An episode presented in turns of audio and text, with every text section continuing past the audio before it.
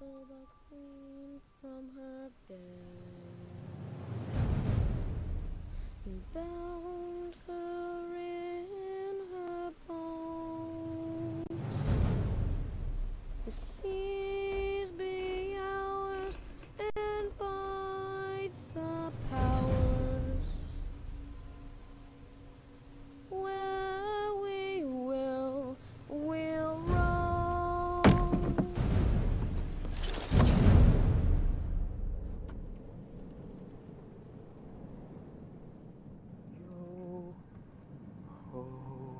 Hola y bienvenidos a Pura Carreta, un podcast en el que se habla de historia por medio de la cultura pop. El día de hoy llega este sexto carretazo de la sexta temporada. 6-6, nos falta otro 6 y es el número maldito, el número de la bestia eh, Ave María Ome.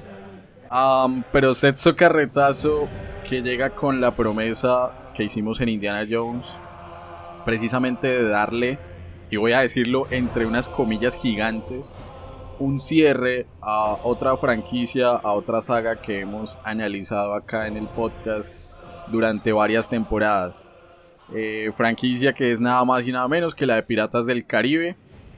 Y para los seguidores del podcast que han estado súper pendientes de los dos episodios anteriores, Piratas del Caribe y la maldición del Perla Negra, y Piratas del Caribe y el Cofre de la Muerte, sabrán que no se puede hacer un episodio de Piratas acá en Pura Carreta sin la presencia de un amigo argentino, en este caso de Seba, eh, que está en la ciudad de Buenos Aires.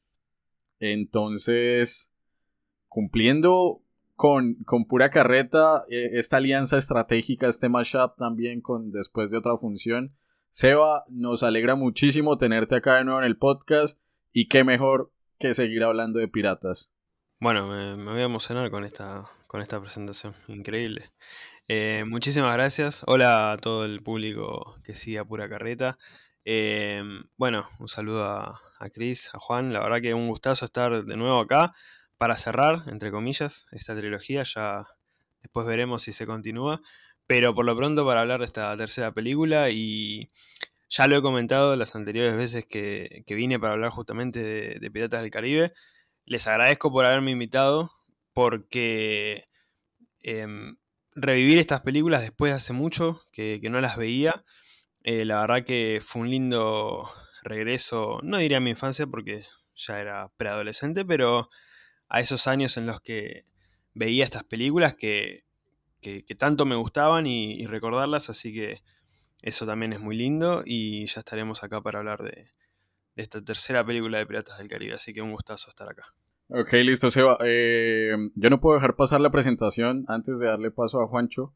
Eh, Seba, 18 de diciembre del 2022, el mejor día de Argentina, el mejor día en la historia de Argentina.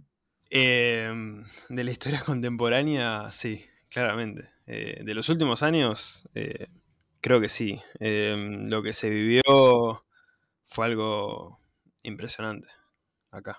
No, me imagino. Me imagino todas esas celebraciones por ese, por ese mundial que la verdad muy merecido.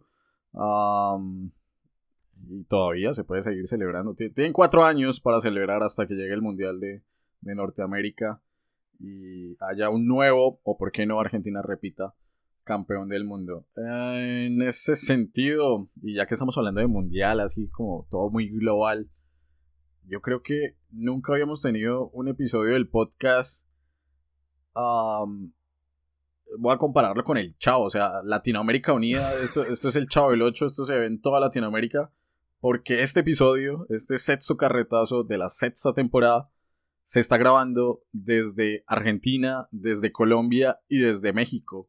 Más internacionales no podemos ser, tendríamos que irnos a, Singapur o a Hong Kong, eh, donde, spoiler, pasa algo de- del tema que vamos a hablar. Pero, pero bueno, nos quedamos eh, latinos. Eh, ¿Qué más, Juancho? Yo, Cristian, tres países, tres podcasters y con eso reunimos el último seis que necesitamos para este 666 Ah, tan, tan polémico en este episodio. Llegamos. Llegamos. Eh, por supuesto, saludar a toda la comunidad de Pura Carreta. Eh, gracias por estar acá escuchando el podcast. Saludar a Sebas, que siempre eh, acepta la invitación de echar acá carreta histórica, en este caso nuevamente, sobre piratería. Y bien, Cristian, emocionado, estamos sumamente sorprendidos por, por los lugares. O sea, curiosamente tres países para, para hablar. No sé si el destino lo dio de esa manera. Tres países, tercera entrega de Piratas del Caribe. Eh, y pues, no sé, las distancias eh, se rompen gracias a Internet. Y emocionado, emocionado por hablar de supuestamente eh, donde debió terminar la saga de Piratas. Ya lo estaremos comentando el día de hoy. Bueno, si no, no nos adelantemos todavía a sus comentarios. Igual acá ya se rompieron todos los protocolos. Ya ustedes saben que vamos a hablar de Piratas del Caribe 3. No me queda nada más que invitarlos a esta primera cortinilla. Luego de la cortinilla, ficha técnica y todo el análisis posible de esta tercera entrega de Piratas del Caribe en el fin del mundo.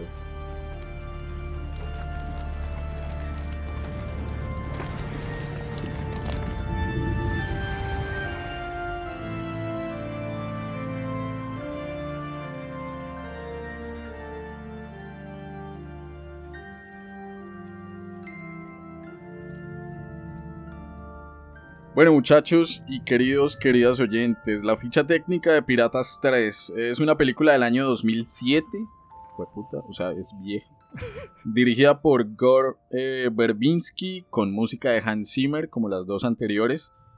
Eh, obtuvo dos nominaciones a los premios Oscar, mejores efectos visuales y mejor maquillaje. Ah, también mencionar que pues repite absolutamente todo el mundo en cuanto a elenco. Está Johnny Depp en el papel principal de Jack Sparrow. Eh, Keira Knightley como Elizabeth Swan. Geoffrey Rush como el Capitán Barbosa. Orlando Bloom como William Turner. Y Bill Nighy como nuestro querido eh, pulpo Davy Jones. Arranquemos ya con los comentarios, arranquemos a echar carreta eh, desde México, desde Colombia, desde la Argentina. Yo pongo el primer tema sobre la mesa. ¿Es acaso este... el inicio, mejor dicho, el, prólogo de esta película con, con, esta canción de los mejores? O sea, de los mejores de del mejor de Piratas del Caribe, pero también de los mejores que hay en el, en el cine. Porque para mí lo es. Ese temazo de, que inicia es muy potente para todo lo que viene en la, en la película. No sé ustedes no sé quién quiere arrancar, Juancho o, o Seba. Con, empiezo con la respuesta de, su pregunta. Diría yo, y adelantándome y agregando un poco más, sí, es un temazo, pero diría que de las tres, que de hecho es algo que le he visto a Piratas, tienen un inicio bastante eh, fuerte, que engancha al espectador, que de una vez determinan un problema a resolver desde los minutos eh, uno. Y eso me agrada de, Piratas. Me gusta mucho que para mucha gente le gusta más la complejidad de que se desarrolle un poco, eh, y acá me estoy metiendo un poco a, temas de cine que de pronto desconozco, pero que evolucione un poco la, la, historia. De vez en cuando se agradecen, pero Piratas no, es como, está este problema, está esta duda, de esto va a tratar la película. Y siento que la tercera Sembrando la duda, por supuesto, y con la canción es increíble. Y de las tres entregas, después en, momentos posteriores de, de, la isla, de la persecución, del, capitán eh, Jat con, con, sus ocurrencias, siento que es una de las más fuertes. Ya después tambalea porque ya estamos, acá ya estamos tirando comentarios, ¿cierto, Cristian? Acá, ya... acá con spoilers, sí, obviamente. Sí, ya, ya de pronto la película se, se, torna un poco más ligera, pero el inicio es demasiado fuerte, a mi gusto. No sé, Seba, si está de acuerdo, si no, si le gusta también la canción. Em, sí, es, es un, un, principio de película eh, genial, a mí la canción me, me encantó. Em, además, se va tornando todo muy oscuro porque quien empieza cantando la canción es un, niño, un pirata eh, niño que, empieza a cantar casi de manera inocente y, los demás piratas empiezan a seguirlo y termina siendo ejecutado como prácticamente todos los piratas que estaban ahí. eh, con, con esa moneda cayendo al piso que eh, ya da inicio a la, película. Es un comienzo muy oscuro. Yo siento que no, no es un mal comienzo, pero después, eh, por distintas cuestiones, como por ejemplo el humor, eh, el exceso por ahí de chistes o, o de ese tipo de, de camino que tomaron, eh, en la narrativa se, se- e- ese inicio oscuro y pesado se, se quedó oculto, Se diluye, un poco sí. tapado, claro, pero la verdad que como comienzo en la película es, es increíble, te, te deja completamente mudo y, y perplejo ante lo que estás viendo. Y también hagamos de pronto un poco de, el acto de recordar, ¿no? O sea, en, dónde nos dejó Piratas del Caribe 2, El Cofre de la Muerte, y terminamos con un Jack Sparrow que fue tragado literalmente por el Kraken, eh, y por un Comodoro Lorrington que le entrega el corazón, o bueno, que le entrega el cofre a la East Indian Trading Company. Eh, ese fue, el- o sea, así termina la película, la segunda, y también en esas mismas condiciones inicia la tercera, es decir, con un Jack Sparrow literalmente en el fin del mundo, en una especie de limbo, pero también con una East Indian Trading Company eh, prácticamente teniendo de perrito faldero a Davy Jones y al holandés errante. Eh, un comentario muy general, obviamente con spoilers, de algo que me gusta de la película. Bueno, es raro, acá me va a ser como muy, muy tibio porque me gusta y a la vez no. Me gusta que se salen del Caribe, es decir, las anteriores películas eran como muy de, de, de esta zona acá que queda entre donde está Juancho ahorita y donde estoy yo. Eh, todo este mar Caribe, el mar de las Antillas. Y acá literalmente expanden a todo el planeta lo- los problemas o lo que está sucediendo en cuanto a piratería y el imperio británico, ¿no? Porque pegamos el salto a Singapur y bueno, luego también está el tema de las hermandades y vemos piratas de África, de Asia, de Europa, del lejano oriente y también obviamente de América. Eso me gusta, o sea, como que expande el lore, pero en la ejecución tal vez eh, fallaron muchísimo eh, y lo digo visualmente, eh, no por vestuario, pero sí por, por efectos. Igual ahorita llegará el momento de hablar de eso. Pero sí me gustaría hacer un comentario recordando que, que- que acá pues eh, en pura carreta somos un podcast histórico. Eh, un comentario que tiene que ver con la figura y creo yo que es uno de los piratas más interesantes que hacen acto de presencia en esta tercera entrega, por más de que lo maten casi a la mitad de la película, como lo es eh, Sao Feng. Ajá. a mí la figura de Sao Fen me parece muy intimidante y me parece, por más de que sea, qué sé yo, el cliché de un personaje oriental, como... Se pasaron, sí. Pero lo que me pareció más interesante es que estaba buscando si había existido un Sao Fen en nuestra historia. Y me enteré de que, si bien Sao Fen es un nombre eh, inventado, sí está basado en un pirata chino. Perdón la pronunciación, es un asco, pero se llama eh, Cheung Po Tsai o Chan Po Tsai. Eh, acá dice un pirata chino del siglo XIX. También se le conocía como Shen Po solamente. Eso me hace recordar a Mulan. El tipo era un pirata famoso en Hong Kong.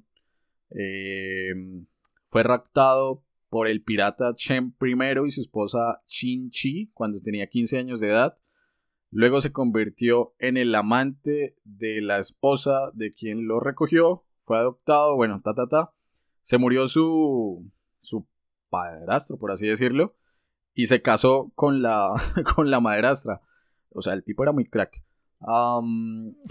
Llegaron a decir que, que tuvo un aproximado de 40.000 eh, seguidores y una flota de 600 barcos. Se rindió en el año de 1810 ante el gobierno chino y se convirtió en capitán de la flota imperial. Eh, y Sao Fen está inspirado directamente en ese tipo, en, en, en Shen Po. Eso me pareció muy interesante, además porque siento que todo el escenario de, de Singapur, lo asiático, y en este caso relacionado con la piratería, pues es muy potente desde lo visual. No sé ustedes eh, cómo ven todo este asunto, si les gusta que, que se haya expandido literalmente la piratería, que, que nos saliéramos de, de Tortuga y que ahora estemos yendo de Singapur a la isla del naufragio, pero también a, a la East Indian Trading Company y, bueno, dando vueltas literalmente por todos los mares. Sí, Cristian, a mí ese, ese factor de, pues a ver, el mar es muy grande. Perdón, voy a levantar mi mano como otaku que sí se baña. Eh, y obviamente la comparación no es tan válida, pero por el hecho de que sean piratas sí, me hace imaginar mucho One Piece, ¿no? De que pues nuestro planeta está compuesto más por el mar, los mares, que por tierra misma. Entonces, que hagan, que profundicen y que expandan más el universo de piratas a otros lugares, en este caso Singapur, y, y alejarnos un poco del Caribe, que es más cercano para los latinos, bueno, para nosotros en, este caso, eh, pues me gustó.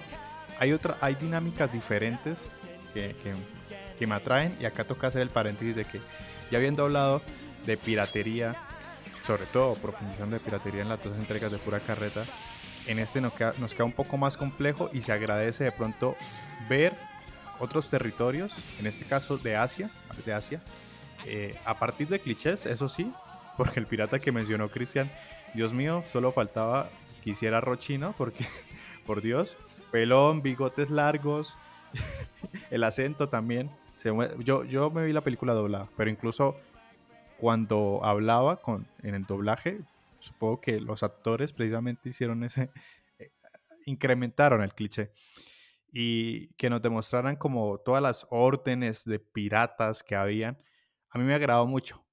Como bien lo dice Christian, de pronto la ejecución no fue la mejor, eh, porque había de, de hecho mucho, bueno, Pirata siempre tiene comedia, pero acá como que sobrepasaron ese, ese límite. De pronto por como la historia estaba planteada tan oscura y pues deben llegar a todas las, todos los públicos, creo que era para, sí, para todos los públicos, para niños en, en particular. Recordemos que después la casa de Mickey Mouse. Entonces de pronto ahí les tocó bajarle a ciertos temas, aumentarle a, a la comedia. eh, y me gustó. En términos generales me, me gustó. Yo quería agregar un poquito hacia la historia, sabiendo que pues no se puede rascar, bueno, se pueden rascar varias cosas, pero no queremos repetir hacia lo de la piratería. Y quería hablar sobre este elemento que necesitan en esta película sobre las cartas de navegación, ¿sí? La carta náutica, que es un elemento tan, tan necesario O sea, el GPS. del GPS de los piratas, sí. Eh, yo quería como, como hablar, siento que todo lo intuimos, vemos un mapa, un plano y, y entendemos medianamente no cómo utilizarlo, pero para qué sirve, ¿sí? Yo acá alzo la mano, un saludo para mi amigo, para mi amigo, para mi hermano, Jorge, que él es topógrafo. No estoy diciendo que sepa ver cartas de navegación, por favor no me malinterpreten, pero quería hacer como este, como comentario histórico de que las cartas náuticas o precisamente las cartas de navegación involucran varias disciplinas e incluso desde años anteriores, siglos anteriores, tenían que unificarse al momento de pues no perderse en el mar, desde la astrología eh, y elementos Astronomía, pun- Juan. astronomía, perdón, astronomía y otros elementos de topografía se involucran en, en pues conducir estos barcos en, en el mar.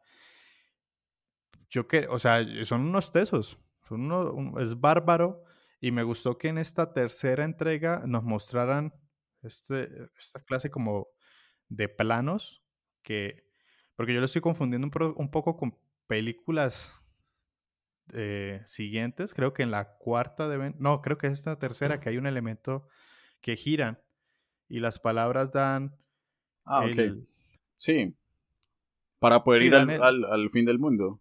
Ajá, sí, o sea, como mezclaron la cartografía como tal y las cartas de nave- navegación a partir de un juego, pues obviamente metiéndole ahí un poco de misticismo y, Sí, e que, historia ajá. sí, Que para hecho- organizarlo.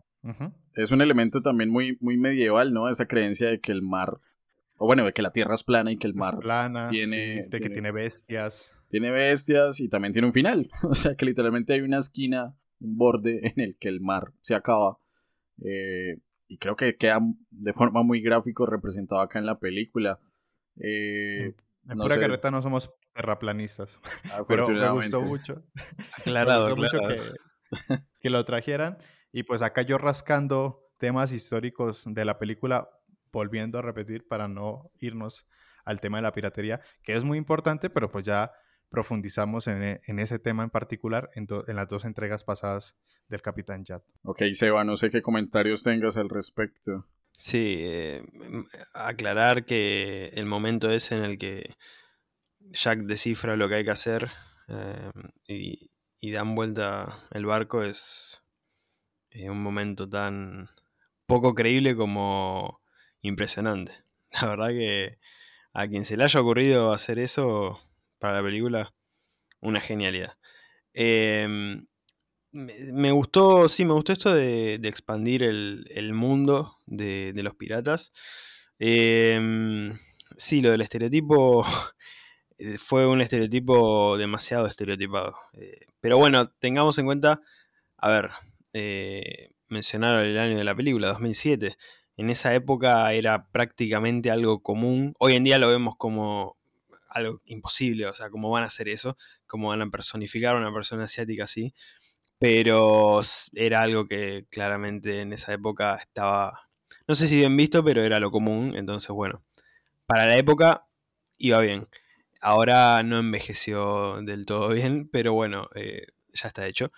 Y, y nada, me gustó. A mí cuando en lo que sea, en lo que sea en, el cine, en la serie, se, expande un universo, un mundo, eh, nos, nos vamos del lugar en el que estamos contando una historia y, y vemos que hay más de todo eso, eh, me encanta, en el medio que sea. Y, y la verdad que acá no se explota demasiado porque al final los otros líderes eh, piratas que vemos simplemente aparecen, también siendo estereotipados, el francés en específico, eh, que tira un par de, de modismos franceses muy... Sacre Blue. eh, sí, sí, muy de, bueno, vamos a mencionar esto, es como que yo siendo argentino cada rato diga che, che, o boludo, entonces es como demasiado estereotipado, pero bueno, eh, quedó. Eh, así que dentro de todo estuvo bien para, para lo que era ese momento de expandir eh, esta película a lo largo del mundo y que claramente lo necesitaba para lo que después eh, termina siendo toda, toda la parte final de, la historia. Sí, sí, claro, eh, era muy necesario expandir precisamente para que fuese mucho más épico ese, ese final. Eh, mi siguiente aporte tal vez sea una opinión impopular, o tal vez no, tal vez estemos de acuerdo por lo menos acá en esta grabación del día de hoy. Yo sé que Jack Sparrow está loco, es, tiene el cerebro frito, pero yo no soporto la escena en la que él está en el fin del mundo e interactúa como con sus visiones o piensa que toda la tripulación es él y luego los cangrejos que llevan el perla negra hasta, hasta la orilla del, del mar. Yo ¿No gustó? soporto esa escena eh, y tengo que Ah. esquipear, tengo que esquipear porque me, me, me irrita, me, me- además que es, o sea, visualmente viene algo muy oscuro, pasa acá algo muy, muy claro. No sé, no sé si es cosa mía, por eso digo que puede ser una opinión impopular, pero a mí no me gusta en lo absoluto esa escena. Mm, Perdón, tomo la palabra. A mí sí me gustó un montón, ¿sabe, Cristian? O sea, todo lo contrario. De hecho, ese escenario tan blanco, simulando, claro, el fin del mundo, pero a la vez como un terreno que no hay nadie, vacío, de pronto simulando eh, ya su soledad y la locura que lleva consigo, que solo imagina tripulación de sí mismo.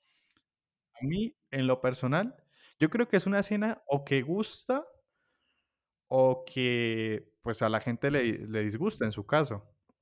No sé si se va a estar de acuerdo porque siento que, que, que es ilídico el asunto, que normalmente soportar un Jat es complicado por, por, su locura en sí y ahora tener a varios, a clones de él, a mí me pareció muy gracioso, la verdad.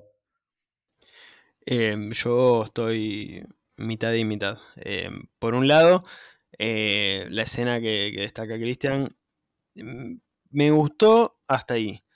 Ah, ahí tuve problemas con algo que comentaba al principio, que era el tema de, de, del CGI. Es como raro en ese aspecto, lo visual es como un poco raro, pero también como dijo Juancho es, es un momento divertido, qué sé yo, está... pasa, pasa. Después sí no me banqué la, la otra parte cuando está encarcelado, eh, que aparece de hecho una versión de él eh, como si fuera parte de la tripulación de- del holandés y, se come el cerebro, lo pierde, eso sí fue bastante más odioso y también el CGI ahí fue bastante más horrible.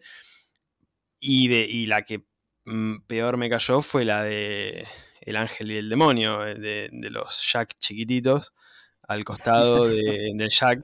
Eso sí, eso fue lo peor de, lo peor. Eso claramente eh, fue horrible. Em, pero bueno, al menos la de los cangrejitos eh, fue la más afable. Después las demás eh, raras. Con un Jack creo que estábamos bien. Bueno, con un Jack, vamos a ver si, si regresa luego de todo ese escándalo um, mediático que hubo ahí con, con Amber Heard. Um, Yo te, yo creo perdón que... que- te corte, pero no, no había pasado. no, no- no- no habían querido contactarlo de nuevamente para, para Piratas del Caribe y él eh, rechazó esa propuesta por todo lo que había pasado. Al menos es lo que había escuchado. Pues no estoy muy seguro, la verdad. Yo creería que, a ver, Disney. ah, muy probablemente sí le hayan hecho una oferta, teniendo en cuenta que, en teoría, y no vamos a entrar también tampoco en esas discusiones, pero en teoría él fue, comillas, gigantes, la víctima. Sin dejar de mencionar que hizo ciertas cosas reprochables para con, con Amber Heard. Eh, pero en teoría él fue, insisto, comillas, gigantes, la víctima de ese caso. Y pues su figura digamos, mediática se vio muy, muy eh, opacada por todo ese escándalo, ¿no? Le quitaron a Grindelwald en Animales Ujú. Fantásticos. eh, y no, pues no sé, yo en lo personal no quiero más películas de Piratas del Caribe, pero bueno, esos son comentarios am, para después. Yo creo Pero- que, Perdón. señor Juan, Ah, perdón, Cristian, yo eh, cierro esto. Igual, a ver, estamos hablando de la casita de Mickey Mouse, hay mucho dinero de por medio. Eh, otra película de piratas de pronto traería, si bien a los fans, el morbo de ver a Jat de regreso. Eh, veo, por ahí he leído en Twitter y en las redes que, que anda con bastantes problemas económicos, deudas, etcétera. Entonces, no sé, de pronto por alguna suma considerable, lo podríamos ver en, en- en- en la pantalla grande de regreso. Yo, yo no lo dudo, la verdad. bueno, pues ojalá, si se sale ese cliché también eh, actoral, estaría bien. Am, yo lo que iba a comentar es lo siguiente, o sea, tenemos como el escenario en el cual quedamos tras el cofre de la muerte. Hablemos un poco de la premisa central de En el fin del mundo, que tiene que ver, y yo creo que es por intereses netamente de Barbosa, eh, que nuevo personajazo. Geoffrey Rush Uf. literalmente es, es el dios de los piratas, no sé. Am, de liberar a Calypso, ¿no? Para poder derrotar tanto a Davy Jones como a la East Indian Trading Company.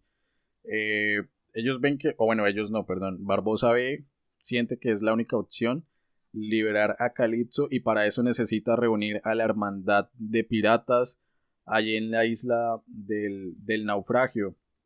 Hay nueve señores piratas, de hecho por acá tengo el, el- el listado, que como mencionaba eh, Seba y pues también Juancho, son muy clichésudos. Está, por ejemplo, eh, Esri Zumbayi, que es el señor pirata del Océano Índico. El capitán Cheval, que es el del mar Mediterráneo. Creo que es el, el francés. Hay un mexicano, ¿no? Sí, sí, sí, Sí. Eh, Poncho, ahí. Juancho el pirata. Está el capitán Villanueva, que es el señor pirata del mar Adriático. Barbosa, que es el pirata del mar Caspio. Eh, Sparrow, que es el señor pirata del Caribe. Guiño, guiño. Eh, Saufen, que bueno, en paz descanse. Ahora es eh, la capitana. Es, super spoiler, ¿no? Elizabeth Swan. eh, pirata del mar de China. El caballero Yokar, que es el pirata del océano Atlántico. Amán el corsario, que es el señor pirata del mar Negro. Y esta sí es la que más cliché tiene. O sea, Saufen es lo más inofensivo del mundo con la señora Chin, la señora pirata Se del océano Pacífico. Esa señora, Dios mío, que habla todo chillón, yo, yo me la vi doblada al, al- al español latino. Ese sí es un estereotipo andando. Sí, completamente. Sí. Sí, sí, sí. y Con su asistente. Todos tienen asistentes, sí. Pero el que ella tenía era, o sea, de todos. Bueno, y del francés también. Dios Francés, mío. sí. A ver, hagamos una actividad cortica, perdón, no se interrumpo. Creo que había un mexicano, pero, o sea, hagamos un estereotipo de los países en donde nos encontramos. Porque, pues, yo vivo en mi país, Colombia, pero me encuentro en, en México. Más allá del que ya existe el mexicano, pues le hubieran puesto un, un sombrero de charro, un bigote, como. un Estuvo cerca, bigote, ¿eh? y, y Estuvo ahí. cerca, un poncho lateral con un tequila y con, no sé, y, hasta como son tan exagerados, las, las, las correas estas de balas de zapata y ya, colmina. No sé cuál Sí, sería el pirata colombiano, Cristian. Ah, carajo, el pirata colombiano tendría un sombrero volteado. No, no sé si Seba lo conozca. Eh, O si quieres, googlealo ahí eh, de rapidez, así como sombrero volteado Colombia. Es muy característico acá. Tendría también un, un poncho, un carriel. eh, no sé, un acordeón para cantar vallenato. No, no sé, la verdad. ¿Qué, qué más tendría? Pero iba a mencionar una cosa. Villanueva. Ah, ahí, lo, ahí lo vi. Villanueva no es, no, no es mexicano, de hecho es español. Acá Ah. dice. Uh, Pero, nosotros. bueno, yo no sé. Bueno, no sé, no, no sé, no sé quién, quién está fallando. Am, pero bueno, ahí está, ahí están los nueve eh, señores piratas. A mí lo que sí me gustaría preguntarles también como actividad en esa caleta del, del naufragio, ellos van a despertar a Calypso entregando pues sus nueve objetos, ¿no? Y son cosas muy random, o sea, está el ojo, eh, cartas, eh, trenzas, bueno, literalmente cosas muy, muy X. ¿Cuáles serían esos objetos que ustedes aportarían como potenciales señores piratas en caso de que, de que fueran convocados a, a despertar a Calypso? ¿Cuál es ese objeto que ustedes sienten en sus cotidianidades? Y, y también obviamente invitamos a, a quienes nos están escuchando a que hagan el ejercicio. ¿Cuál sería ese objeto que escogen para, para despertar o, o para, bueno, capturar también a, a Calypso? Mm, Me mataste. yo creo, y sin sonar millennial, perdón, pero sí es de bastante importancia y, y cotidiano y de uso, yo creo que dejaría mi, mi celular. Ah, bueno. Bueno, pero ¿qué más si utilizo a diario? Y a ver, y si quiero sonar más poético, dejaría mis lentes, mis gafas, porque sin ellos no hay luz en mi mirada. Ay, No Dios puedo, no hay Ah, guía en, mi, lindo. en mi caminar. No sé. Me gustó más lo poético. Si hay que elegir, me quedo lentes. Sí, mejor dejar las gafas, Juancho. Seba, no, no sé si tienes algo por ahí ya pensado. Em, lo que pasa es que si tengo que elegir lo que pienso, es muy grande. Em, ojo, no, no piensen mal. Eh, de hecho, lo, lo tengo acá, es, es mi mate, eh, algo muy Mm. tradicional de Argentina. Eh, sí, creo que, que sería eso. Eh, de hecho, bueno, no, no llegué a mencionarlo, pero si, si tuviera que personificar al pirata argentino, tendría que tener el mate y el termo ahí. Y con una camiseta argentina. Ya sea de Messi o de Maradona. Estarían la cantando en el barco la de muchachos. Exactamente, sí. A los tiros, todos descontrolados, tomando cerveza. Lo que se Ay, vio en el obelisco, quemado. pero en un barco. Eh, Es exactamente eso. Esos son los piratas.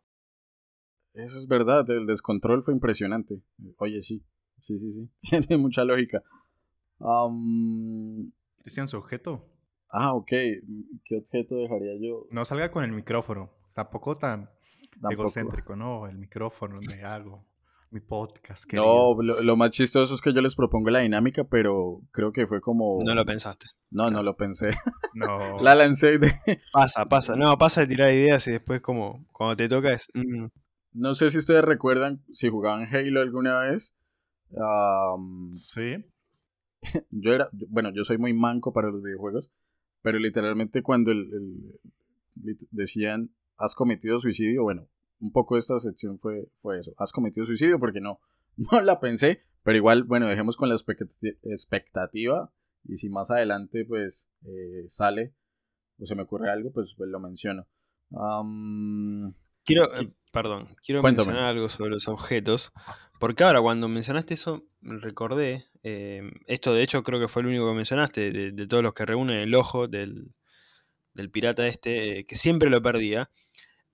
No quiero ir al dato duro porque la verdad no lo tengo, pero en mi memoria creo que el ojo original en una de las películas anteriores lo perdió.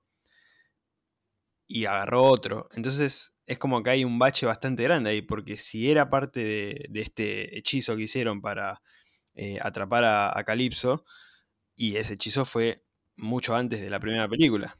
Entonces es como que por eso no eh, está la duda porque la verdad no recuerdo bien, pero es como que tenía ahí la idea de que en mi memoria quedó el recuerdo de, che, eh, este pirata perdió su ojo original, no es el original de él.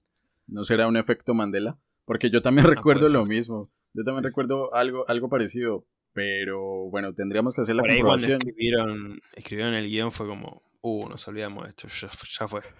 Ya, ya filmamos toda la película. Sí, porque no sé, Barbosa, qué otro objeto podría ser. El, mono, tal vez. Pero quemar un mono. Quemar un mono queda como algo. Sale Greenpeace ahí. de hecho. No, pero de hecho se quema más adelante. ¿Vieron cuando lo lanzan por el cañón? Sale ah, prendido fuego. Entonces no era tan loca la idea de que el mono fuera el objeto. Em, ¿Qué iba a comentar yo? También en, este, en esta caleta del naufragio, en la Hermandad de Piratas, tenemos, oh sorpresa, la presencia del papá de Jack Sparrow, interpretado nada más y nada menos que por Keith Richards, el guitarrista de los eh, Rolling Stones. Alto cameo. Alto cameo, sí es verdad. A mí me gustó muchísimo en el sentido que aparece, bueno, aparece poquito, lástima, pero aparece para hablarnos de un elemento muy importante y que yo creo que es el siguiente tema histórico que me gustaría abordar, y es el código pirata. Eh, literalmente la Biblia de los piratas, según la película, ya, ya miraremos qué dice la historia. Pero, pues no sé, si tengan alguna opinión sobre, sobre este personaje, sobre el papá de, Jack. También está el cameo de la mamá, que, tiene esta, esas cabezas, no, sé, que encogen. Eh, no sé si tengan algún comentario de Keith Richards. Eh, bueno, yo iba a mencionar algo, estaba esperando a que termine Chris porque no te quería cortar, por ahí lo tenías ahí para mencionarlo, eh, así que ya que no lo hiciste, lo voy a mencionar. Eh, Kid Richard fue inspiración para Johnny Depp al interpretar a Jack Sparrow. O sea, mm. No en cuanto a movimientos, sino en cuanto al look. A la estética. Eh, Johnny Depp se, se, inspiró en Kid Richard, entonces vendría a ser como un círculo eh, su participación en, esta película siendo del padre de Jack Sparrow. Ah, no, un dato. Pues, tiene, tiene toda la lógica del mundo y la verdad un muy, muy buen dato. Em, más allá del cameo, bueno, creo que el mejor cameo, ya que estamos hablando, es el del perro. Pinche perro. Eh, o sea, es, marinas. La explicación es, es hermosa. Sí, no, cuando nos digan a nosotros no, cómo se graduaron, no, no, yo no sé, tortugas marinas, eh, sirve para todo, absolutamente todo se puede explicar, todas las cosas que, no tengan coherencia dentro del universo de piratas con tortugas marinas. En el tema del código pirata, y de pronto va a profundizar un poco en, el, en lo histórico y a partir de eso podemos hablar. Yo lo que estuve leyendo por ahí es que la película es muy ambigua porque a ver, estamos hablando de piratas, de los tipos, de los bandoleros del mar, ¿no? De eh, asesinos, eh, saqueadores, ladrones, incluso violadores también. ¿Y ustedes creen, o sea, ustedes en serio creen que esta gente se va a poner de acuerdo para tener un código de conducta y respetarlo? Ah, parece ilógico, ¿no? Lo que sí podría ser verídico desde lo histórico es que hayan códigos por tripulación o por barco o que un capitán imponga un código. Eso sí era mucho más común. Pero lo que menciona, eh, que de hecho se conocen esos códigos de conducta como los eh, charte partis, es un término francés, eh, pero tener algo así como muy general, como la constitución pirata, pues, pues suena muy ilógico. Lo que no suena tan ilógico por la magnitud es que tal vez la influencia sí haya, eh, sí se haya desprendido de piratas como Morgan y, y Bartolomé. Sabiendo que por lo menos en la zona del Caribe fueron de las figuras históricas más representativas de la piratería que, hubo en su momento y que eran muy temidos en, en la región. Entonces es muy probable que a partir de los códigos de conducta, sí obviamente de Morgan y de Bartolomé, los demás replicaran eh, con algunas modificaciones, pues estos castigos o las normas que tenían que cumplir internamente, porque el código de conducta no es tanto la reducción que hacen en la película de sanciones, sino también de, comportamientos al interior de un barco, de cuál va a ser el salario, bueno, salario es un decir, o sea, el término salario es anacrónico, pero cuál va a ser la paga. Repartición. Que, reciben todos los tripulantes por, por un tesoro que encuentran o por, una, por un robo que cometen. ¿Cuál va a ser la remuneración si yo pierdo un brazo, si pierdo una pierna en combate? Eso, todo eso estaba estipulado en los códigos de conducta, en los charts de party, pero que haya uno general, pues tal vez es muy, muy iluso pensar que, se hayan puesto de acuerdo. Eh, y ni mencionar este tema del rey pirata, ¿no?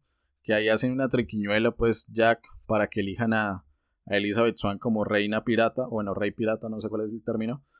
Eh, eso pues ni se digan, ni pensarlo. Entonces, no sé, pues yo dejo ahí los comentarios históricos. Eh, no sé si quieran profundizar en algo más sobre todo esto que pasa en la, en la caleta del naufragio con la hermandad de piratas. Yo quería traer un par de datos de pronto para darle medio lógica a la película, porque como dice Cristian, no tiene sentido de que, de que se unificaran todos en un solo código. Sería imposible. Pero yo creo, acá estoy tirando hipótesis, de que de pronto en ese código general estarían lo más, los, los códigos, o bueno, las reglas en los códigos más frecuentes, los cuales eran, eh, bueno, los delitos que rompían ese código en la mayoría de embarcaciones era ocultar lo robado, o sea, incluso lo que ellos robado, ocultar ese porcentaje para ellos mismos, eh, despojo entre camaradas, o trampas en el juego. Y uno dice, es totalmente contradictorio para ser piratas, ¿sí? Pero pues como dicen en la vida, eh, debe haber una normativa, incluso como dicen por ahí en, Colombia, la ley de la calle, ¿no? Siempre hay una, una, ley o la universidad de la vida o, cosas como por el estilo. Entonces yo creo que en la piratería se manejaba así, algo súper, súper general. Y el otro tema es que no alcancé a comentar, eh, el cameo de Kit eh, Richard me gustó mucho. De hecho, tiene sentido de que no aparezca tanto, porque a mí me hubiera gustado que tuviera más eh, participación. Pero pues es el padre del protagonista, pero a la vez es un pirata. Es normal que hubiera abandonado a su hijo, a su libertad y a su... ¿Y cuántos hijos no tendrá? ¿Cuántos jats no tendrá por ahí regados en el mar? Entonces, tiene su lógica. Se, se viene spin-off del hermanastro de Jack Sparrow. ok. pero bueno, ya hablamos de lo histórico, ya hablamos de, de objetos que tal vez eh, utilizaríamos para despertar a Calypso. De hecho, yo creo que ya escogí mi objeto y sonará muy... Y me dirán ustedes qué persona tan pedante, qué persona tan... Eh, tan cansona, tan académica. Casi. no la Biblia, pero sí un libro. No la Biblia, pero sí un libro. Eh, yo creo que sería eso. Yo creo que quemaría un libro, por lo menos mi libro favorito. Anoten ahí, Hombres y Mujeres de Haruki Murakami. Eh, tal vez ese sea mi objeto. Y sé que es la peor respuesta posible y no se compara con las de ustedes, pero bueno, ahí, ahí unificamos los tres objetos. estuvo bien, estuvo bien. Sí, sí, sí. Ay, apoyo emocional, gracias. Te tires abajo. Eh...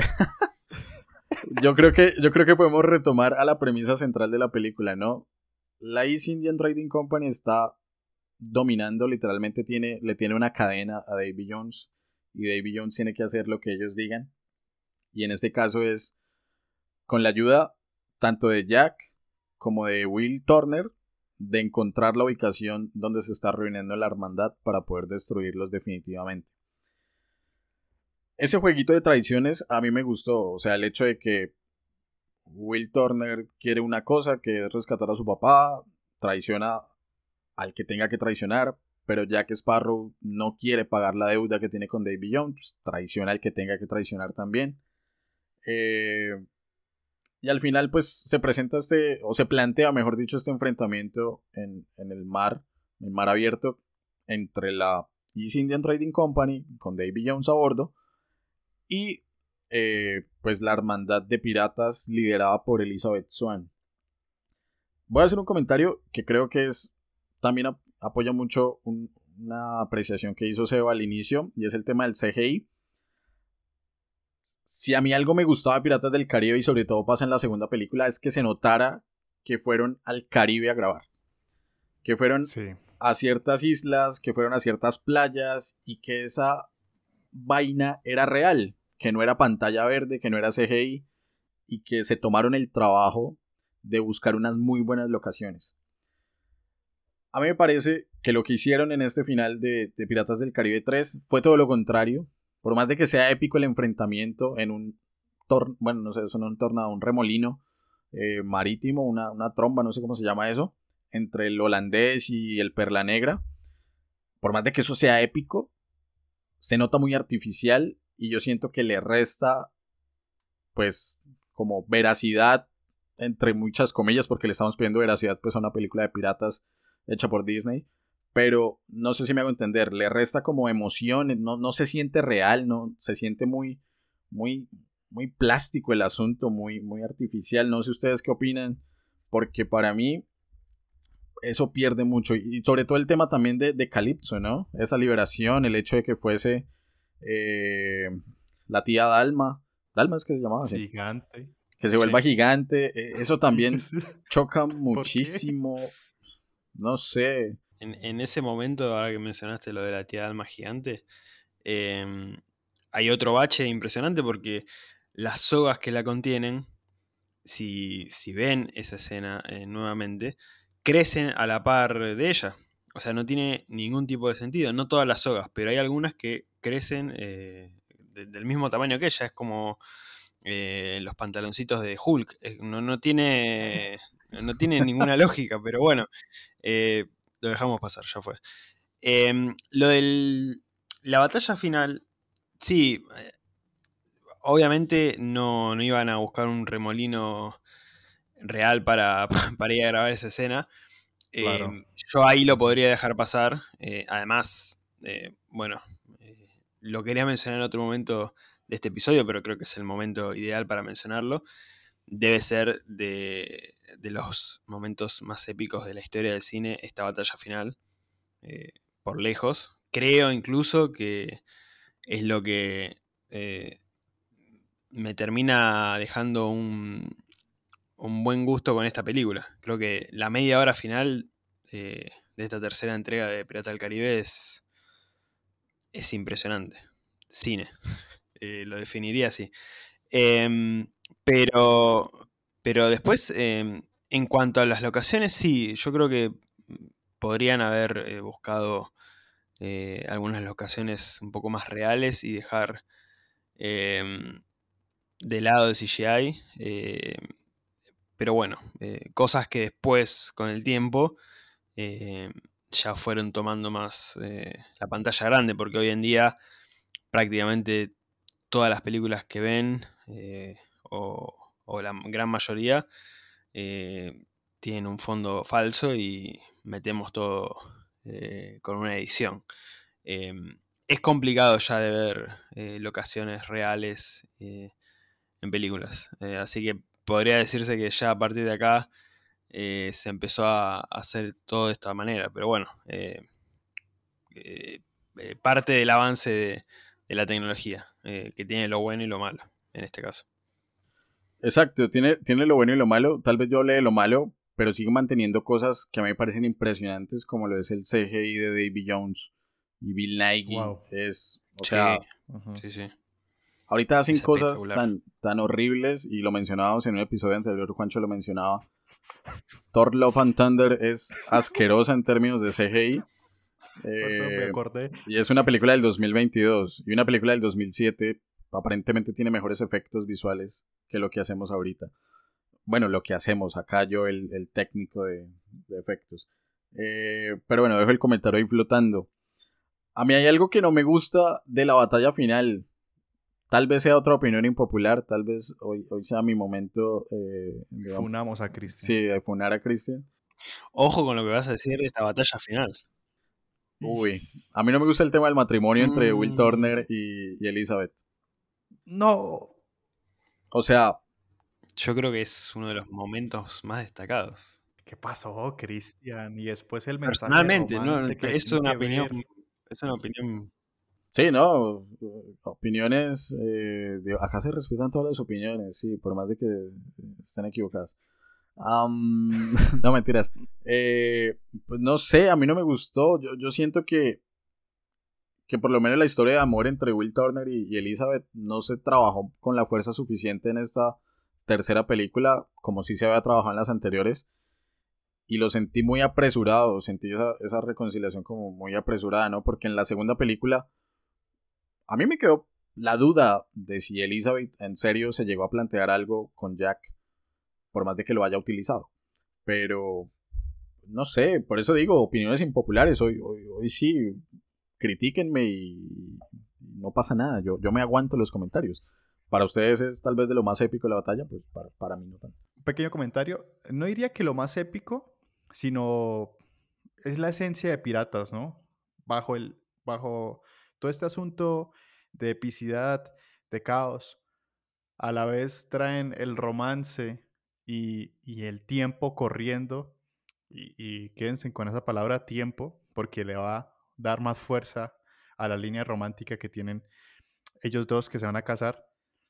Es que están en plena batalla, los cazan en el barco, pasar de, de ser de la élite, del ser un herrero, a casarse, a ser piratas. No sé, perdón, llámenme viejo, tengo un bastón. Ese chiste ya lo he utilizado mucho esta temporada, perdón. Usted lo que Pero es es un tierno. Eh, que soy coqueto, no, hombre. Lo que pasa es que yo creo que ahí es. eh, soy un tierno. Y, y después, me estoy adelantando un poco, que creo que a la siguiente película y, y a las escenas postcréditos, esa promesa de verse cada 10 años, perdón, yo me volví adolescente, yo, sí, no. A mí me encantó en ese, en ese, en ese aspecto. Ya el resto de la batalla, el remolino, eh, que todos los piratas se unificaran. Wow, no, o sea, sí, literalmente es cine. Y no estoy de acuerdo con Christian, la escena de, de- del matrimonio a mí me gustó mucho. Siento que es esencia. eh, y obviamente pues continúa en siguientes películas de piratas. Se, Sí. se debía dar, la- el matrimonio se debe dar. Ahí, ahí voy a meter una cucharada, perdón Seba, antes de que, haga- de que hagas tus comentarios. Spoiler, No, por favor. terminan matando a Davy Jones y Turner se convierte en el nuevo capitán del holandés errante. Y cumple con la misma condena de Davy Jones, un año en tierra por cada 10 años eh, navegando el mar. Hágame el favor, si este hombre sabe aprovechar su día en tierra, porque yo creo que, spoiler de la cuarta, creo que es de la quinta, no, no recuerdo, creo que es de la cuarta, pues aparece un hijo de, de Ujú. Turner y de, de Elizabeth Swan. O sea que nuestro querido amigo sabe aprovechar muy bien esa, esa casi que visita conyugal, no, no sé. Eh, la dejo ahí. Pero pues después de 10 años en el mar, dígame quién no se levanta con unas ganas tremendas de, de, de- de- de- Liberar. de eso, de- sí, liberar Energía. energía. Eh, perdón, Seba, continúa. Eh, sí, el, el- momento del casamiento es. Para mí es genial.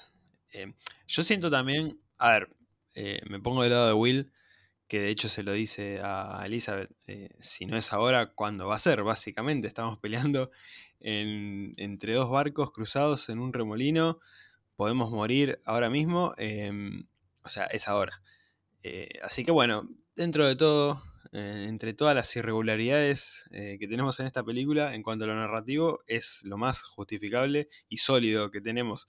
Em, pero además, yo siento que esta batalla eh, es una gran licuadora de cosas. O sea, metieron de todo. Literalmente, de- literalmente una licuadora. Sí, Bueno, sí. sí. eh, del monito que lo tiran por un cañón y sale prendido fuego. eh, o sea, está todo. Está todo. Entonces, creo que agregar esto era como, bueno, eh, si ya metimos todo lo que metimos. Y bueno, el casamiento ahí eh, con, con Barbosa eh, casándolos, que además me encantó que ya en un momento, después de repetidas ocasiones en las que tenía que seguir con, con la frase de, bueno, si quiere besar, eh, si quiere besar y no le salía, y bueno, bésense y ya, o sea, dense el beso y listo, porque estábamos todos esperando eso y era como, bueno, eh, Barbosa gritando. em, pero nada, me, me gustó el momento. eh, no, no quería ir en contra de Chris, pero bueno, lo siento. Em, pero se respetan las opiniones, claramente. No, sí, Somos claro. todos amigos y nos abrazamos. Me, A la distancia. me siento el Davy Jones de, de la grabación del día de hoy. No, no. Eh, No.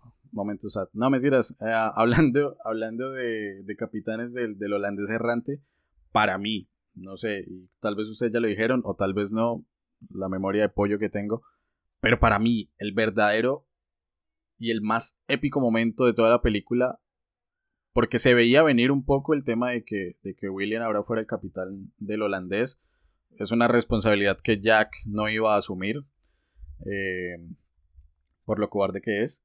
Pero ese momento en el que el Perla ve al Endeavor, que es el, el- el barco de la East Indian Trading Company, y perdonarán, pero yo no me acuerdo el nombre del, del- del otro villano, o sea, se me, se me escapa el nombre.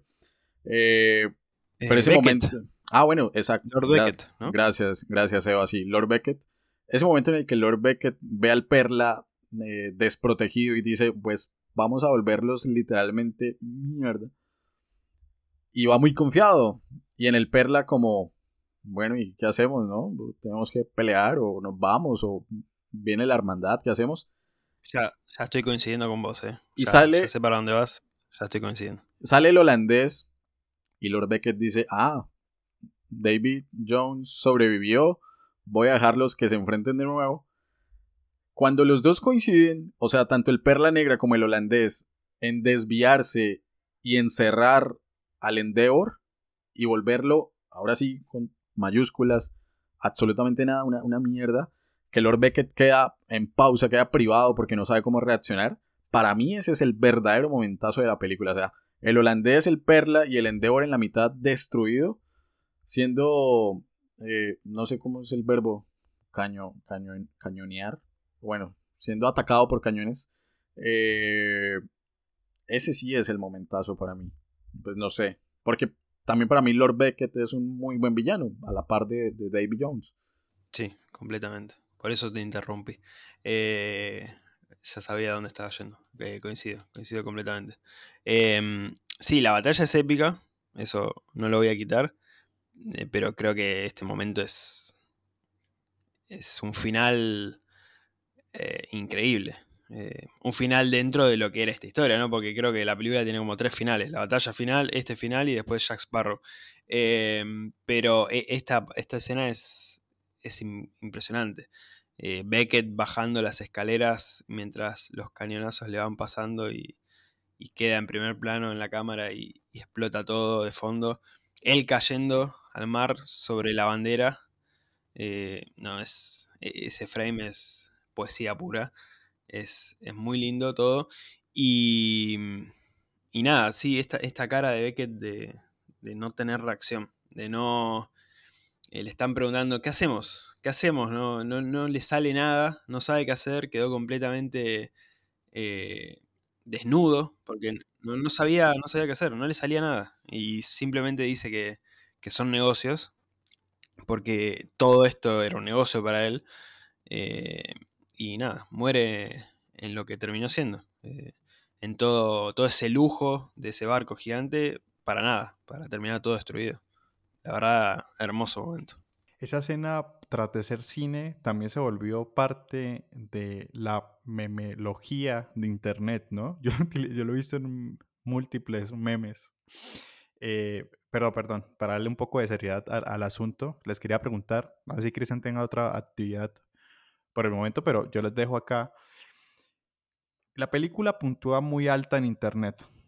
Se promedia entre 4.8, incluso algunos entre un 5 perfecto que tiene Piratas del Caribe en el fin del mundo. Para ustedes, ¿hubieran quedado, quedado conformes con ese final? ¿Hubiera cerrado la trilogía de esa manera? ¿O no? Yo lo firmo. O sea, a mí me dicen, puedo volver en el tiempo y terminar Piratas del Caribe ahí. Yo voy y lo hago, en serio. Ah, a mí no me gustó el hecho de que en las escenas postcréditos se mostrara que Jack se robó las cartas de navegación, que va a buscar la fuente de la juventud. De hecho, yo tenía, tal vez sea otro efecto Mandela, pero yo pensaba que la tercera, de la que estamos hablando el día de hoy, había terminado de forma muy, muy cerrada, o sea, sin, sin cabos sueltos. Pero ahorita que la volví a ver para grabar y vi que está buscando Jack en su barquito chiquitico y las cartas de navegación, de navegación, perdón, está buscando la fuente de la juventud, que de hecho ahí muestran la ubicación, eso está como entre Cuba y, la Florida y Ponce de León y no sé qué asunto, que es todo lo que pasa en la cuarta película. Yo no recordaba que, que hubiese quedado como ese cabo suelto. Yo pensé que habían pensado en terminarla ahí y luego pues llegaron, llegó plata, no sé, o, o, qué asunto y, y, pues se expandieron cuarta y quinta. Eh, que spoiler acá de la quinta, Juancho, si no se la ha visto, perdón. Seba ya se la vio y me perdonará el spoiler también, pero la escena post crédito de la quinta, que ya todo se fue a la mierda también, nos regresa a cierto pulpo a la vida y uno no termina de entender por qué. Entonces, ¿Qué? Eh, No. Sí, la escena post de la quinta es con Davy Jones, no sé cómo carajo. Eh, entonces, no, yo la hubiera terminado ahí definitivamente. Eh, sí, yo estoy igual que Chris. O sea, si, si pudiera volver el tiempo atrás y terminar acá en la tercera, que se termine acá en la tercera. Lamentablemente no. Y lamentablemente yo siento que eh, con o sin Johnny Depp, esto claramente tiene para algunas películas más, series, no sé, lo que sea. eh, pero esto claramente va a continuar en algunos años. Em, es lamentablemente lo que pasa en la actualidad, ¿no? Eh, con, con las películas. Si hay posibilidad de, de tener plata, de sacar plata con, con esto, bueno, bienvenido sea. Y de hecho la recaudación de esta película fue muy buena, entonces claramente eh, tiraron ese cabo suelto al final como para ver si les iba bien. Bueno, podemos agarrarnos de esto para continuar. Lo mismo que acabas de comentar con la quinta, seguramente si les iba bien. eh, no sé cómo le fue en taquilla a la quinta, pero eh, tenían otro cabo suelto para seguir. Pero sí, claramente creo que en, en mi corazón Piratas del Caribe terminó en la tercera. Eh, así como Transformers. Transformers para mí terminó en la tercera. Después las otras no. Eh, eh, es hasta acá para mí. Con Pirata del Caribe lamentablemente no, no pudo ser, pero, pero creo que hasta la tercera hay mucho aprecio para, para estas películas. Yo hice una pregunta y resulté lastimado. Primero porque la pregunta no la podía responder porque no me he visto las siguientes entregas. Entonces me fui con respuestas pero con spoilers. Entonces Te eh, salió mal. me salió mal. Me, me salió bastante mal. Saliste herido. Eh, bastante. Peor que el Capitán Yat. Pero bueno, yo creo que a los oyentes les habrá gustado esta participación. En mi caso, sin haber visto las siguientes entregas, por lo visto, pues son bastante mediocres a comparación. Sería un buen cierre. Obviamente, si no hubieran puesto escenas post créditos y demás, con esa batalla final hubiera sido bastante épica. Pero ustedes saben que si algo lucra y sigue funcionando, pues lo van a explotar hasta que lastimosamente se arruine. Y recuerdo un episodio ya que grabamos, Indiana Jones 4. Dios mío, ¿por qué le hicieron eso a Indiana? Esperemos que regresen este 2023 con más fuerza. Por favor, Indy. Y ya, con eso culmino. Lastimado salí. Es verdad, es verdad. Indiana también termina en la tercera. Eh, ¿Qué iba a comentarles yo? Pues, no sé, pues aquí en mis notas no, no tengo más temas por, por trabajar. Yo, yo siento que abordamos eh, la película en términos generales de muy buena forma. Obviamente se omiten ciertas cosas, eh, pero por lo menos lo, lo interesante de la película y estos dos pequeños datos históricos, tanto el tema de Southend, eh, que estuvo inspirado en este pirata chino en, en Shenpo, pues, y el tema del código pirata, pues era, o de alguna otra forma, nuestra forma de darle un cierre emocional a esta, a este, a esta cobertura de Piratas del Caribe, ¿no? Que arrancó con, bueno, Perla Negra, Cofre de la Muerte, ahora el fin del mundo, que en los tres episodios pudo estar Seba, y eso yo en serio insisto, lo agradezco muchísimo. Pero no sé si se queda algún tema, si ustedes quieren hablar de algo, o si ya vamos buscando un cierre y que quede pendiente solamente la calificación. Em, bueno, yo quería mencionar que acá con mi querida Wikipedia estuve viendo y sí, a la quinta le fue bien en taquilla, le fue bastante bien, a la cuarta le fue bastante mejor, em, así que claramente podrían seguir lucrando con esto.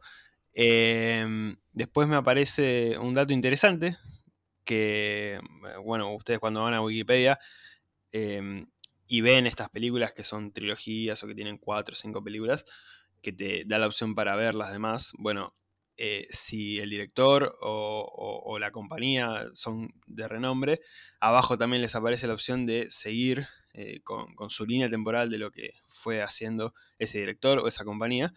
Y en el caso de Gore Verbinski, lo que siguió después de esta película fue Rango, película animada protagonizada por Johnny Depp, no sirve para nada esto, pero suma el hecho de que es un peliculón, una de mis películas favoritas de animación, así que bueno, les tiro el dato.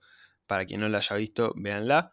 Y lo que sí quería mencionar, eh, antes de dispersarme con esto de Wikipedia, es que es bastante loco algo que noté eh, viendo la película de nuevo y revisitándolas, gracias a ustedes, eh, para hablar en el podcast, de que son películas largas. Y hoy en día, eh, películas de esta duración en el cine no sobreviven y que hayan tenido tanto éxito en taquilla me sorprende bastante. La verdad que es interesante, es algo, no sé si para analizar, pero es algo que la verdad me llama la atención. Em, puede ser que el tema de los piratas sea una atracción bastante importante, eh, obviamente. Em, pero es algo que, me llamó la atención porque las tres películas tienen una duración importante em, para lo que es considerado un blockbuster, ¿no? Em, así que nada, me, queda por mencionar eso, que, es algo que, me sorprendió. Y el Señor de los Anillos come chitos al lado de, Piratas del Caribe. Pero quiero mencionar, acá también chismoseando un poco la filmografía de, de Berbinsky hizo Rango, que es con Johnny Depp en el 2011, y en el 2013 hizo El Llanero Solitario, que es con Johnny Depp también.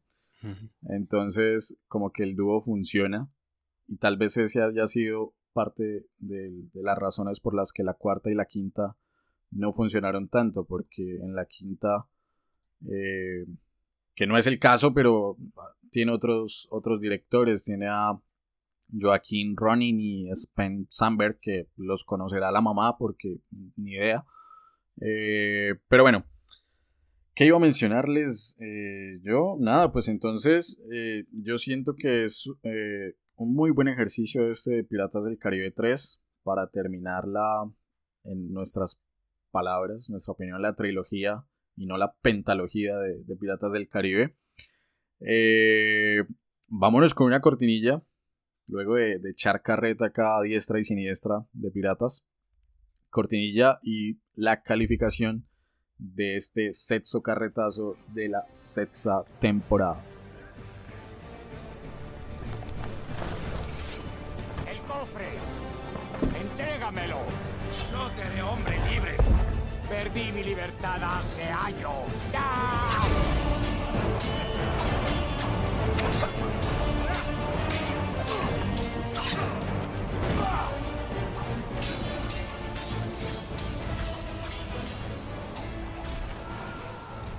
Bueno, arranquemos, eh, señor Juancho, calificación. eh, vamos a hacer dos ejercicios. Vamos a calificar la tercera película, pero también vamos a calificar en conjunto las tres, ¿no? Démosle una calificación general a la trilogía, tal vez un ejercicio que no habíamos hecho antes. Van a salir entonces dos calificaciones de este episodio. De 0 a 5, ¿cuántos cangrejos le da su merced Juancho a Piratas del Caribe en el fin del mundo y también, o bueno, además, a la trilogía en general? De una vez las dos, ok. Mm, ustedes ya saben mis, mis estándares de calificación. Primero, qué tan fluido estuvo el podcast. Me parece un, una dinámica bastante chévere, pese al que sí hubo temas históricos de por medio. eh, pues se pudo rescatar lo que esta vez la tercera entrega de Piratas del Caribe nos pudo ofrecer. Me gustó, me gustó la batalla, sobre todo la batalla final. Me gustaron las, los encuentros, sobre todo, y creo que no hablamos de, del encuentro de dados más épico del cine, de la, de la piratería. Eh, ah, pero creo que lo estoy confundiendo. Es que usted me puso a calificar las tres. Bueno, entonces, no. vámonos con la calificación de la tercera y ahorita hablamos de la trilogía. En el fin del mundo, ella solita, ¿cuánto? Ok, ok. Sí, no, solita.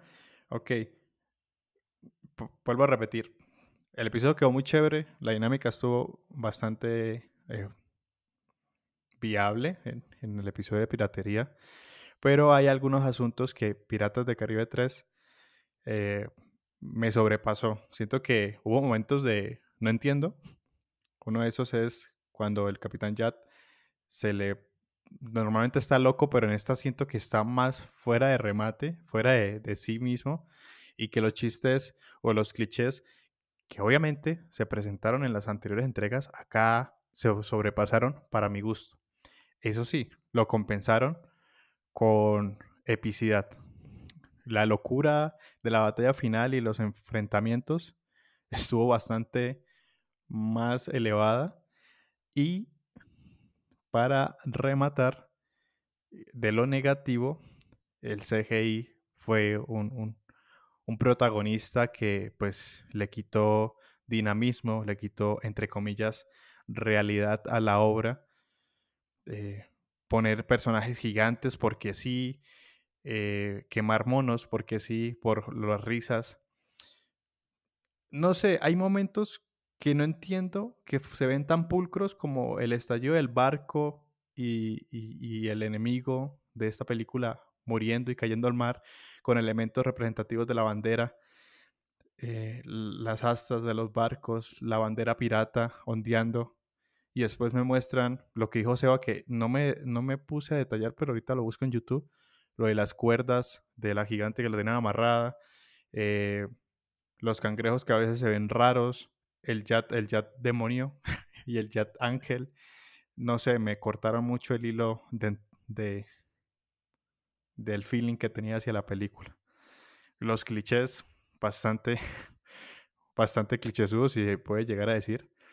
Entonces, perdón, pero creo que va a ser de las dos entregas pasadas, fue la que hay momentos que me gustan mucho. Si le hubieran quitado algunos otros, me hubiera, hubiera dado una muy buena calificación, pero la voy a dejar en un 3,8. Esta tercera entrega. Listo, Juancho. 3,8 corazones para Piratas del Caribe en el fin del mundo.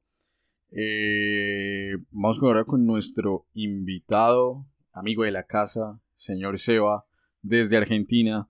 De 0 a 5, ¿cuántas cartas de navegación para Piratas 3? Bueno, primero voy a dar mi calificación y después explicaré. Eh, tres y medio para mí.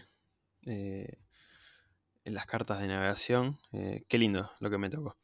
Em, la verdad, de las tres es la que menos eh, me gustó. em, pero no me disgustó del todo.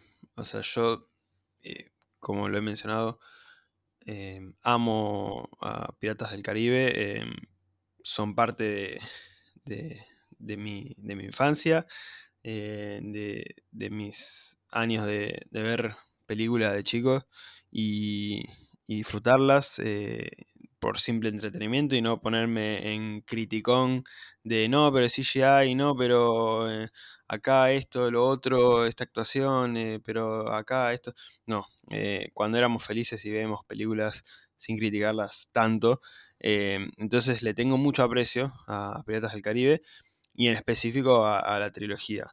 Em, y, repito, de las tres es la que menos eh, me gusta, pero también tiene muy buenos momentos, eh, tiene muy buenos villanos.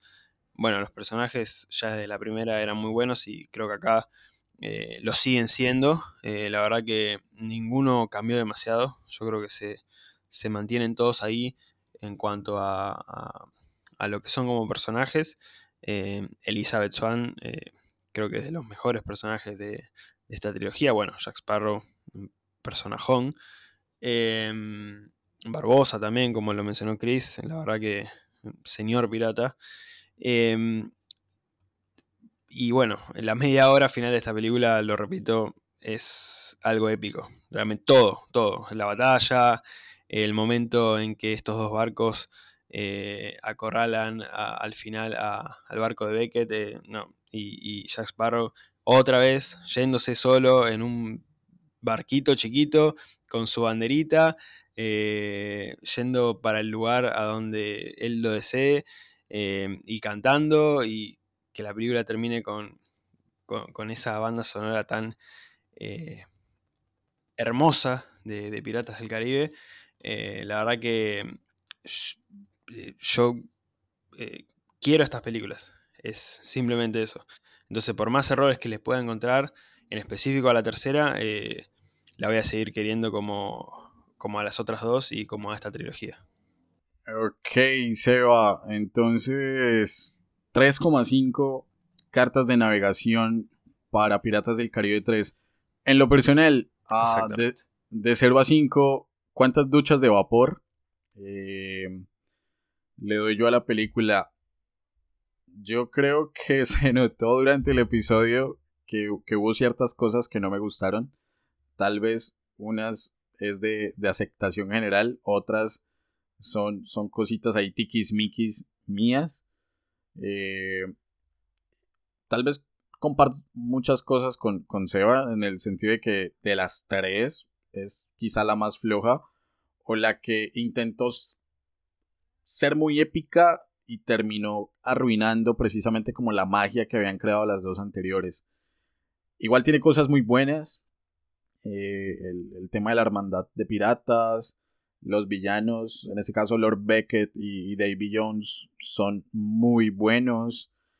Eh, pero hubo cosas que no me gustaron, la verdad, como el tema de, de, un Jack Sparrow mucho más desatado, mucho más loco, frenético. Eh, temas de CGI, efectos visuales que no me terminan de, convencer. pero no es tan grave, ¿no? La, película no es una porquería. La, película, de hecho, yo creo que para un domingo en la tarde, pues es de esas películas que funciona muy bien. Esa película crispetera, eh, palomitera. Entonces, siento que los, dos datos históricos nos ayudan un poco y la invitación obviamente es a que escuchen los dos episodios anteriores Piratas del Caribe, el Perla Maldición del Perla Negra y el Cofre de la Muerte, para que puedan hacerse como una idea general de todo lo que se habló de piratería junto con Seba.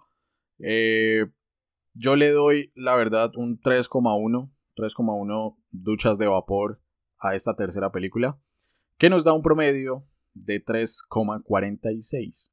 Esa vaina se aproxima y quedamos en un 3,5 para Piratas del Caribe ah, en el fin del mundo. No, no es el fin del mundo precisamente la calificación, ¿no? pensé que iba a ser peor. Eh, y ahora les pregunto, pero solamente por cifra, para que no nos extendamos en los comentarios, de 0 a 5 también, pero muy, muy, muy general, la calificación de la trilogía. Entonces, en mismo orden, arranco, o mentiras, hagámoslo a la inversa, arranco yo de 0 a 5, también, eh, no sé cuántos calipsos le doy a la película. Perdón, a la trilogía. Yo me equivoco en todo. A la trilogía de 0 a 5 yo le doy un 4,4. O sea, calificación general 4,4. Eh, Seba, de... ¿De qué? De 0 a 5, ¿cuántos corazones le das tú a la trilogía de Piratas del Caribe? Eh, me puedo tomar el atrevimiento de cambiar eh, los corazones por Monitos Jack. Ah, perfecto, también sí. ¿Cuántos monitos? Ya que eh, amamos tanto este monito Jack. Em, hice la cuenta y quedó 4.2 de promedio a la trilogía. Que más o menos era lo que esperaba, un 4 ahí. Así que de 0 a 5 es un 4.2 para, para esta gran trilogía. Listo, Seba. Eh, 4,2 monitos Jack para la trilogía en general. Y Juancho, para cerrar con broche de oro, ah, de 0 a 5, ¿cuántos parlay le da su merced a la trilogía? Yo le voy a dar un 4,5. Siento que, bueno, así duro y puro. Y le doy bastante calificación porque las dos primeras resaltan por algo, por emotividad y sobre todo por locaciones. A mí me enamora mucho ese tipo de cine.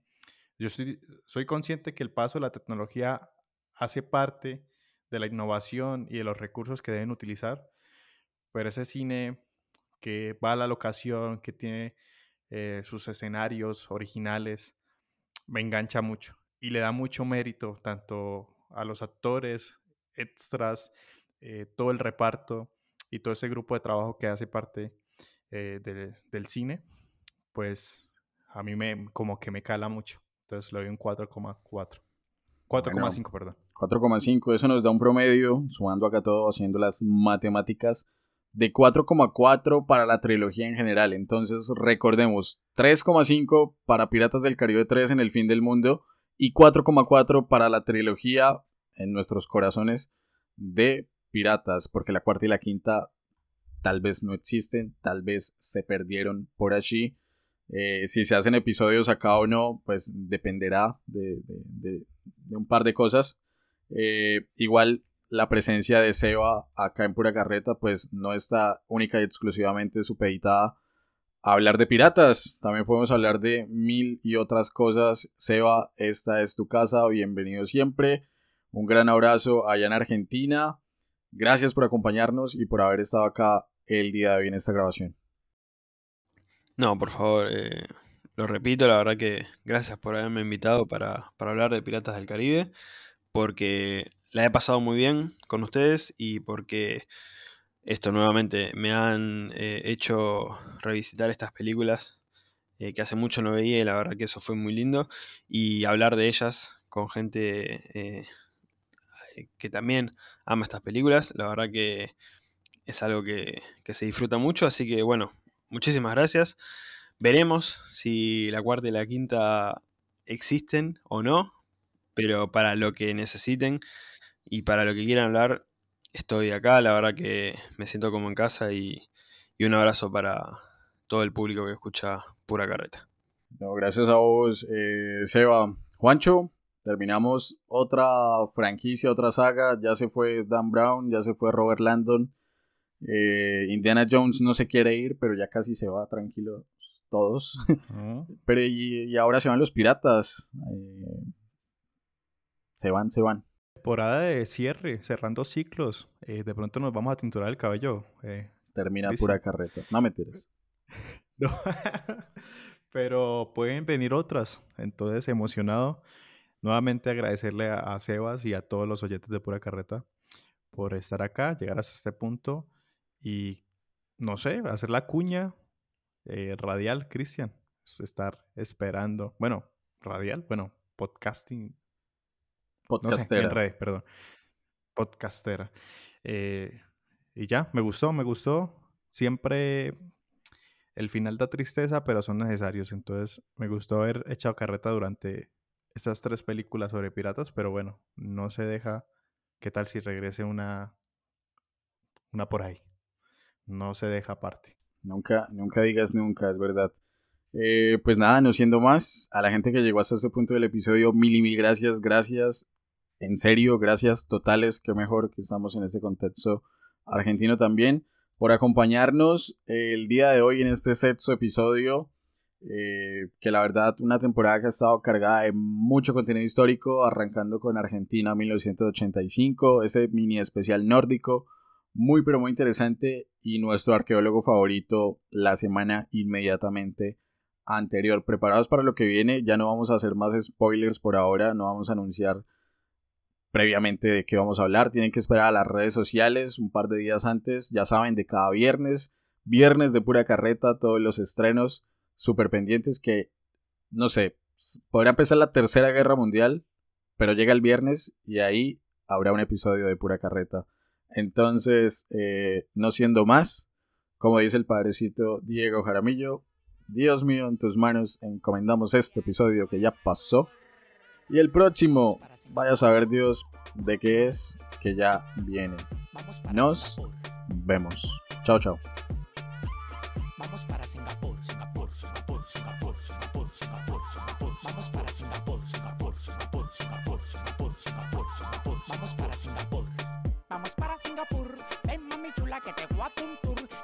gasolina yo lo tengo full.